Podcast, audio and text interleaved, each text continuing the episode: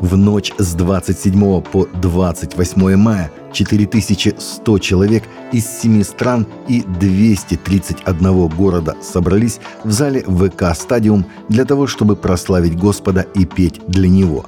Окунуться в Божие присутствие участникам воршипа помогали четыре команды прославления из Москвы и Перми. Также в зале находилась команда служителей, которая молилась за всех желающих на протяжении всей ночи – Организатором мероприятия выступила местная религиозная организация «Библейский центр христиан веры евангельской. Слово жизни». Евангельское молитвенное собрание в день Пятидесятницы по западному календарю у стены плача в Иерусалиме переросло в хаос после того, как ортодоксальные еврейские активисты, скандируя оскорбления, плевали в участников, что привело к некоторым арестам – Пятидесятница 2023 – Всемирный день молитвы за Иерусалим и народы, проведенный в субботу и воскресенье, собрал коалицию верующих из самого Израиля и гостей из разных стран, собравшихся вместе в молитве за Иерусалим. Еврейский народ и Евангелие, которое распространится до краев земли – Сотни христиан собрались в воскресенье в центре Дэвидсона, археологическом парке у Стены Плача, в рамках инициативы «Введение Пятидесятницы 2023», где организаторы провели время поклонения и молитвы на южных ступенях Храмовой горы в Иерусалиме. Тема мероприятия была сосредоточена на Псалме 122, который повелевает народу Божьему молиться о мире в Иерусалиме. Католические благотворители и добровольцы спасли трех монахинь столицы Судана, где они угодили под перекрестный огонь, а ранее были ранены священник и четверо мирян, сообщает Catholic News Agency. Активисты католической правозащитной организации «Проект уязвимых людей» в сотрудничестве с другими учреждениями эвакуировали трех монахинь, оказавшихся под встречным огнем борющихся военных группировок в столичном Хартуме – еще 29 апреля сестра Кристина воззвала к партнерам ВПП о помощи.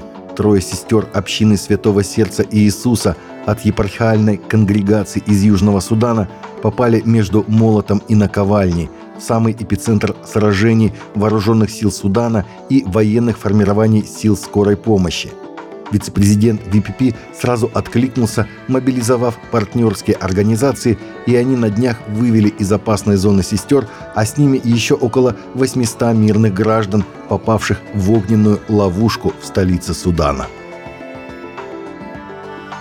Хотя большинство американцев положительно относятся к Иисусу, большинство, включая христиан, также отрицательно относятся к христианской культуре, знаменитым пасторам, евангелистам, мегацерквям и знаменитым группам поклонения, показало новое исследование Barna Group, сообщает The Christian Post.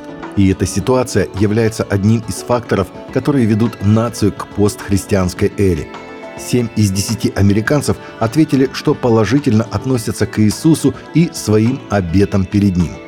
На вопрос, как они относятся к христианской культуре и лидерам, положительный ответ дало явное меньшинство.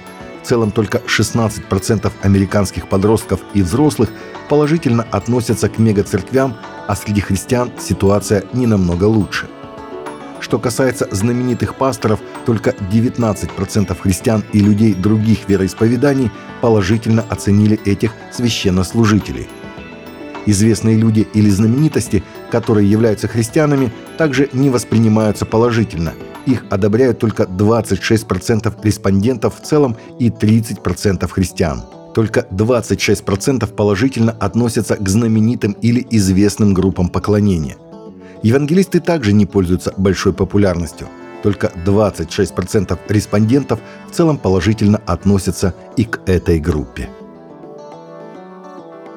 Основанная Илоном Маском Neuralink, компания по производству медицинского оборудования, разрабатывающая имплантируемые микрочипы с интерфейсом мозг-компьютер, получила одобрение Управления по контролю за продуктами питания и лекарствами США на начало клинических испытаний на людях уже этим летом. Благодаря такому подключению устройство, чип размером с монету под названием Link, обеспечивает непрерывную связь и предназначено не только для считывания нейронной активности, но и для записи сигналов в мозг – Маск заявил, что Neuralink потенциально может восстановить зрение и двигательные функции у пациентов с ограниченными возможностями и предложить возможность мысленного управления электронными устройствами. Таковы были наши новости на сегодня. Новости взяты из открытых источников. Всегда молитесь о полученной информации и молитесь о страждущих.